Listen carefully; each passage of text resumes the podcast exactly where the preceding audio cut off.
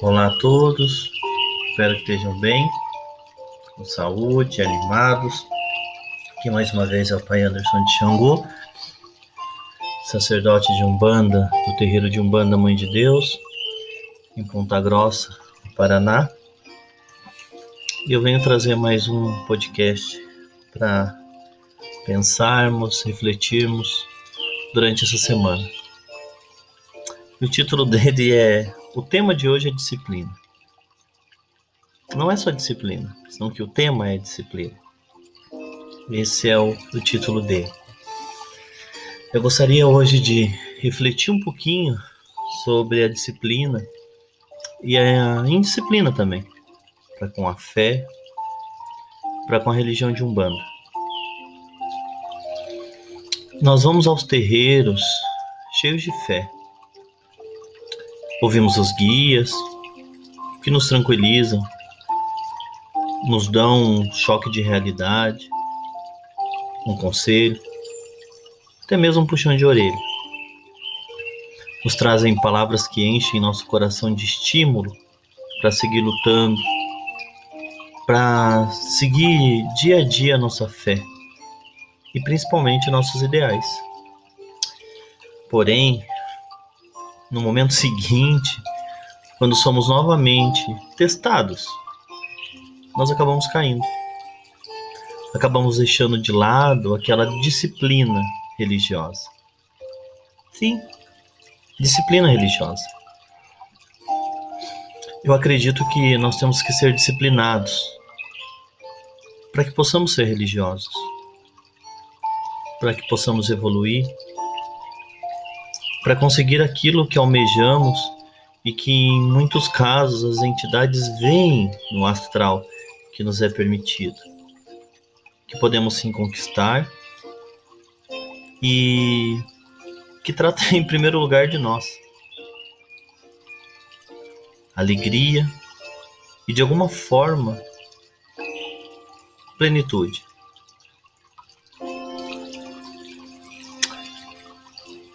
Paro pensando, imaginando sobre tudo isso. Mas essa plenitude, uma plenitude momentânea, pois logo mais, o que, que acontece? Queremos mais coisas e teremos que mais uma vez mostrar nossa disciplina. Quando se trata da indisciplina religiosa, eu acredito que ela é a ausência de coerência entre o que acreditamos e o que fazemos. Presumivelmente, nos orientam a prática que realizamos, a prática social. As razões que explicam essa falta de disciplina espiritual e religiosa, eu acredito que são de diferentes é, naturezas. Primeiro, porque nossa formação intelectual e religiosa foi submetida a um processo unilateral de informação cultural e empírica, sonegando-lhe ampla faixa de sentimentos e representatividade.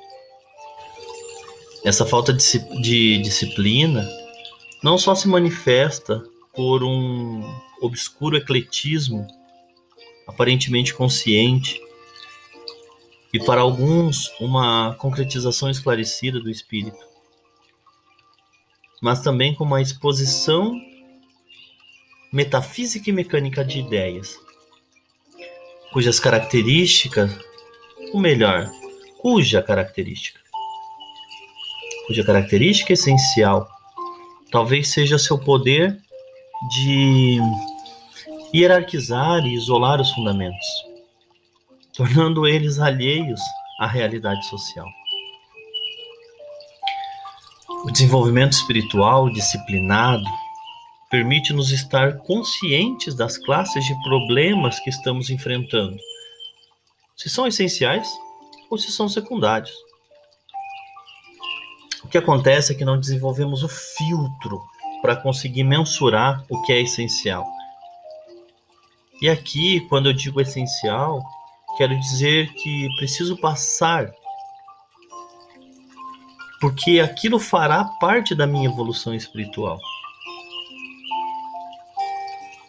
E aquilo que é secundário são coisas que eu posso chamar de pequenas, que as tornamos enormes e ocupam o lugar daquilo que é essencial.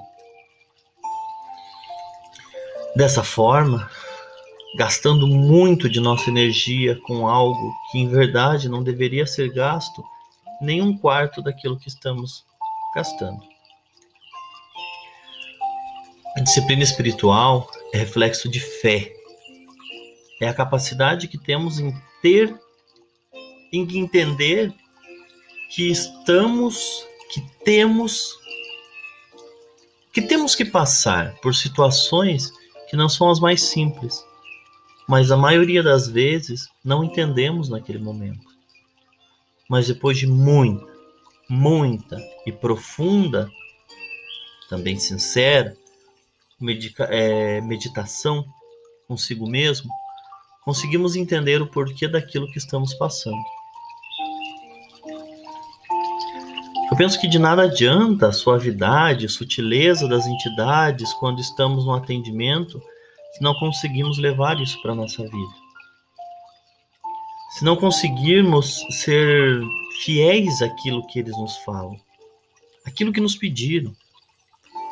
É, se não conseguimos mudar nossos atos como foram solicitados.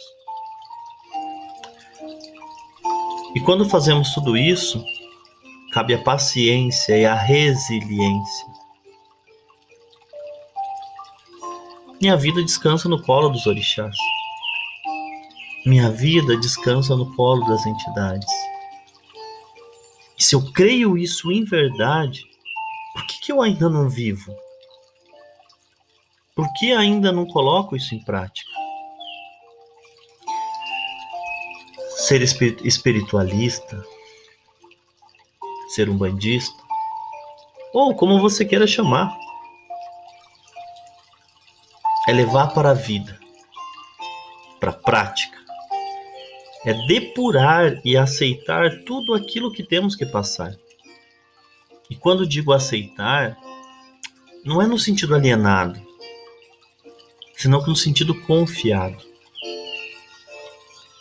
Que sejamos confiados. Que sejamos resilientes para que nossa fé não seja apenas no momento em que juntamos as mãos e pedimos. Ou então agradecemos,